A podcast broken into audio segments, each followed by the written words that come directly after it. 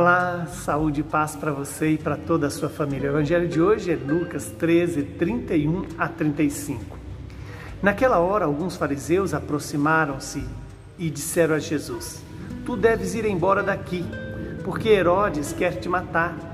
Jesus disse: Ide dizer a essa raposa: Eu expulso demônios e faço curas hoje e amanhã, e no terceiro dia terminarei o meu trabalho. Entretanto, preciso caminhar hoje, amanhã e depois de amanhã, porque não convém que um profeta morra fora de Jerusalém. Jerusalém, Jerusalém, tu que matas os profetas e apedreja os que te foram enviados. Quantas vezes eu quis reunir teus filhos, como a galinha reúne os pintinhos debaixo das asas, mas tu não quiseste. Eis que vossa casa ficará abandonada. Eu vos digo: não me vereis mais até que chegue o tempo em que vós mesmos direis: Bendito aquele que vem em nome do Senhor.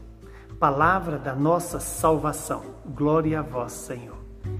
Que esta palavra cure as nossas feridas e conceda-nos a graça da conversão e da santidade.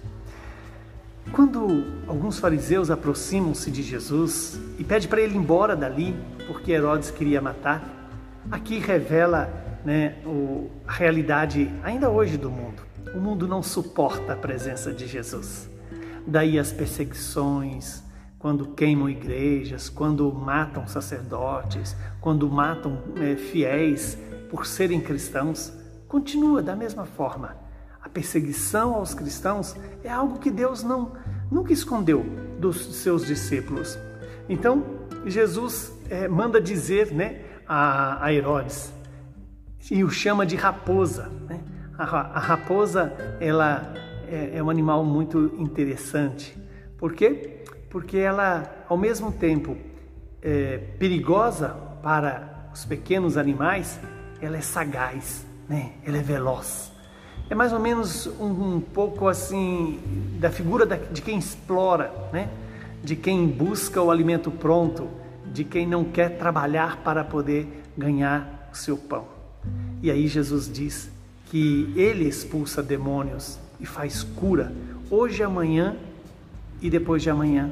E no terceiro dia ele vai terminar o trabalho. Ora, esse terceiro dia já é uma, uma profecia, uma antecipação da paixão, da morte e ressurreição dele. E aqui lembremos sempre, né? Jesus cumpre a sua missão até o último instante. Jesus não foge da sua missão. Jesus não, não deixa a vontade do Pai ficar para depois, ele cumpre. E outro ensinamento que este Evangelho nos traz é a dor que Jesus sentiu diante de Jerusalém, que não se deixa conduzir por ele. Jerusalém, que fica centrada na sua prepotência de cidade é, da fé judaica, mas não, não foi capaz de perceber a presença do Messias, do Senhor, daquele que é o servo de Javé.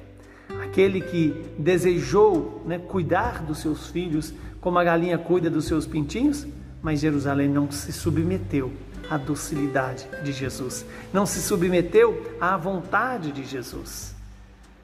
Que Deus nos dê essa graça de hoje não nos comportar como os habitantes de Jerusalém, mas deixemos-nos proteger pela misericórdia, pela bondade, pela serenidade, pela generosidade de Jesus.